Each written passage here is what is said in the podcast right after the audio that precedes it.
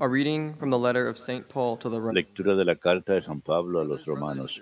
Hermanos, estamos en deuda, pero no con la carne para vivir car- carnalmente.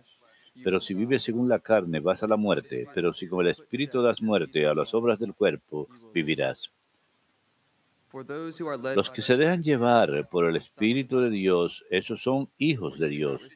Han recibido no un espíritu de, clavi- de esclavitud para recaer en el temor, sino un espíritu de hijos adoptivos que nos hace gritar, Abba, Padre.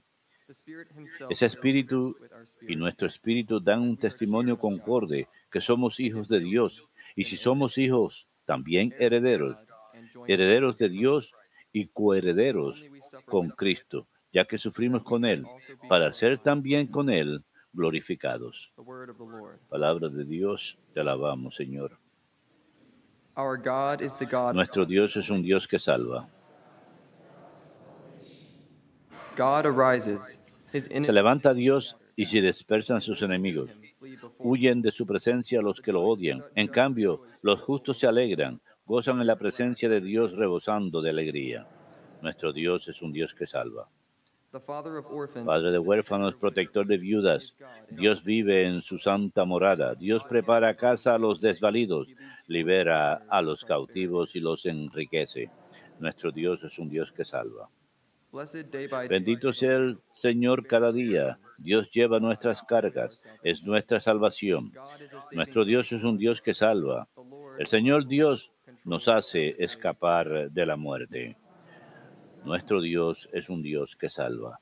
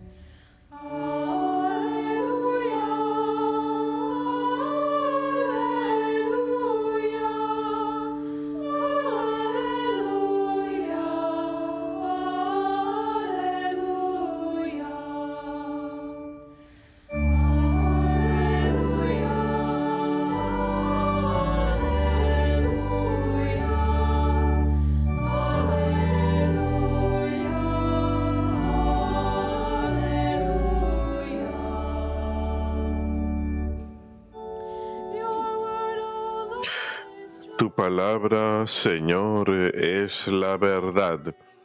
Santifícanos en la verdad.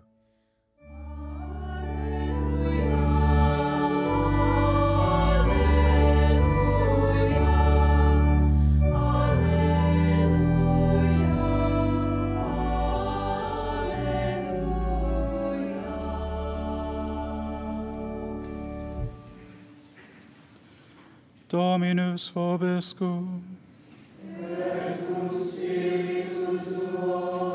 Lectio Sancti Evangelii secundum Lucam.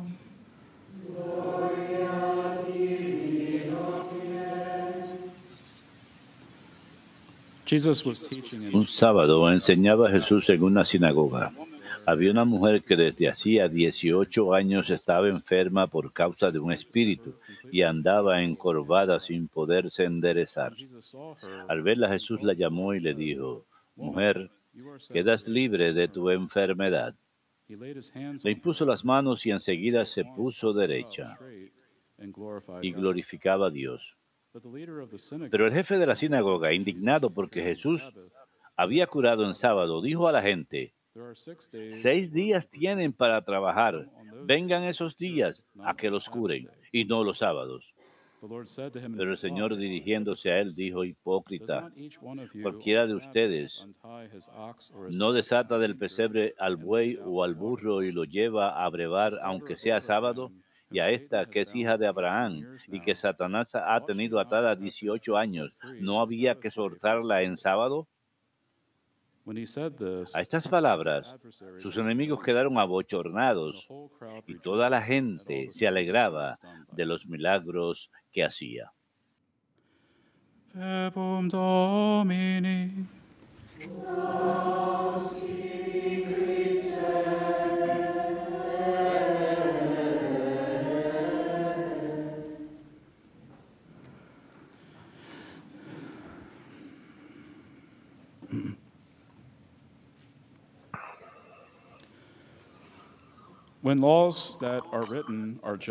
Cuando las leyes son entendidas correctamente e implementadas de manera apropiada, pueden ser herramientas útiles para dar instrucción y guía en la conducta correcta y conducta However, when social laws apropiada. separated from their No obstante, cuando las leyes se separan de sus intenciones correctas, su contexto espiritual o significado, pueden volverse vehículos para la esclavitud e imponer una carga insostenible para los pobres, marginados o enfermos. Cuando miramos de cerca las leyes del Antiguo Testamento, en especial considerando la venida de Jesucristo, quien es la realización de la ley, nos damos cuenta que estas leyes no tienen como meta poner una carga insostenible sobre las personas, sino enseñar a las personas, enseñarles los caminos del Señor Dios. La ley había de ser para la defensa del pobre, para concederles liberación, no para subyugarlos en esclavitud adicional. Cuando la gente con una comprensión rígida y legalística de la ley empieza a insistir en seguir la letra, la ley al pie de la letra, sin comprender su intención original o el espíritu en que fue escrita, la ley a menudo se vuelve un medio de quitarle a la gente su libertad y de ponerles cargas indebidas. No es la ley en sí lo que facilita la libertad, sino el espíritu de la ley. En la lectura del Evangelio de hoy, Cristo sufre una mujer que sufre durante 18 años por los efectos de un espíritu maligno. Noten que no hay indicio en el texto de que la mujer pidió sanación a Jesús. El Señor sencillamente la ve, reconoce el gran, la gran carga que lleva y tiene compasión por su sufrimiento. Realiza esta sanación sin que siquiera se lo pida. Y cuando el jefe de la sinagoga presencia esta sanación, su respuesta debe haber sido regocijarse con esta pobre mujer, quien ha sido liberada de su condición. En cambio, se indigna con Jesús por haber tenido la audacia, de hacer una sanación en sábado. El funcionario de la sinagoga tenía en mente la ley del Antiguo Testamento contra hacer trabajo el día sábado, pues dice en el Éxodo 35, seis días se deberás trabajar, pero al séptimo día descansarás y será un día santo del Señor. El que trabaja ese día será condenado a muerte. Para ser justos con el jefe de la sinagoga, el castigo que va de la mano con este precepto es severo, que recalca la seriedad de esta ley. El hecho de que la pena de muerte exista muestra que esta ley de hecho es solemne, debe ser tomada en serio. El problema, sin embargo, es que el jefe de la sinagoga está tan preocupado con seguir una interpretación rígida de la ley que se ha olvidado la razón por la que la ley existe y el espíritu en que fue escrita. Cuando esta ley fue dada al pueblo en el libro del Éxodo, el contexto histórico es que Dios había obrado a través de Moisés para liberar a su pueblo de la esclavitud en Egipto. El faraón en Egipto tenía muy poca consideración por la necesidad de los israelitas de descansar o su necesidad de alabar al Señor nuestro Dios. No tenía consideración por la inherente dignidad de los israelitas y los redujo a meros obreros para servir sus propios fines. Esto va en contra del relato de la creación del Éxodo, lo que nos enseña que el hombre y la mujer fueron creados a imagen y semejanza de Dios, mientras que el Señor Dios le dio el mandamiento a Adán y Eva de arar y cuidar del jardín. No creó al ser humano solamente para que trabaje. Por este motivo, Dios crea el cielo y la tierra en seis días y descansa el séptimo. Este séptimo día es santo como recordatorio de que el hombre fue creado no solo para trabajar,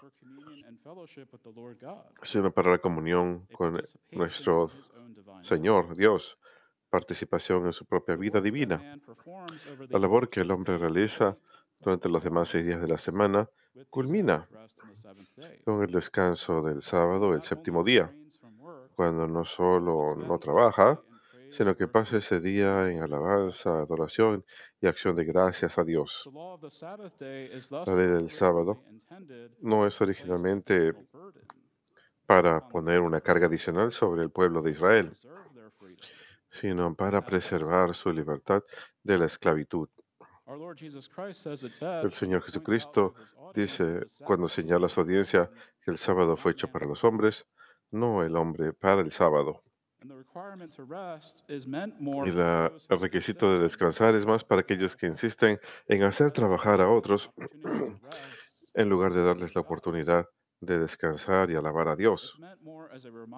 Su meta es más como recordatorio y advertencia en contra de los poderosos que tratan de hacer trabajar a sus empleados en exceso, en- más bien, más que en contra del obrero común y corriente que trata de mantener a su familia. Así pues, el espíritu original que concierne la ley acerca del sábado. Tiene que ver con un espíritu de libertad. El líder de la sinagoga, en la lectura de hoy, ha olvidado por completo este hecho y sencillamente está preocupado con una interpretación rígida de la ley. Así pues, esto impone una carga injusta sobre el pueblo, como esta mujer, que tiene necesidad de liberación de la carga de su sufrimiento de un espíritu maligno. Y mientras que otras personas saludables son libres de participar en el without descanso del sábado sin trabajar bajo condiciones tan debilitantes, esta mujer no tiene esa oportunidad de encontrar descanso el día sábado. No obstante, según una interpretación estricta de la ley, mientras que la mujer no haga ningún trabajo externo, letter of the law. Está siguiendo la ley al pie de la letra, a pesar de que su condición física la deja incapaz de descansar. Y esto es lo que Jesús era capaz de ver cuando veía a esa mujer. Veía a una persona que mientras que no está participando en trabajo externo, aún así está trabajando con una carga interior, es esclava de su condición. Y cuando Jesús la sana el sábado, no está realizando un trabajo que rompa el descanso del sábado, sino más bien está resaltando el significado pleno del descanso del sábado. Está potenciando a esa mujer para que pueda ingresar a su descanso y así realmente cumplir el precepto del sábado. Jesús entonces llama la atención al jefe de la sinagoga por su hipocresía, pues él muestra más preocupación por sus animales, sus animales de carga, que por esta pobre mujer que sufre. No tiene problema con desatar a sus animales el día sábado y llevarlos para abrevar, para aliviar su sed, pero tiene problemas con que esta mujer sea sanada, de manera que su sufrimiento pueda ser aliviado. Cuando Jesús dice esto para que todos lo escuchen en la sinagoga, sus adversarios quedan avergonzados. El pueblo se alegra ante las palabras de Jesús, porque saben en sus corazones que Él habla la verdad. El sábado es para la liberación del hombre, no para esclavizar al hombre bajo los preceptos. Por este motivo, la Iglesia enseña en el catecismo que no solo es lícito, sino más bien se anima a los cristianos a que ayuden al pobre, al anciano y al enfermo, en especial los domingos. El párrafo 2186 dice lo siguiente. Aquellos cristianos que tienen el tiempo libre deben estar conscientes de sus hermanos que tienen la misma necesidad y derechos, sin embargo no pueden descansar del trabajo a causa de la pobreza o la miseria.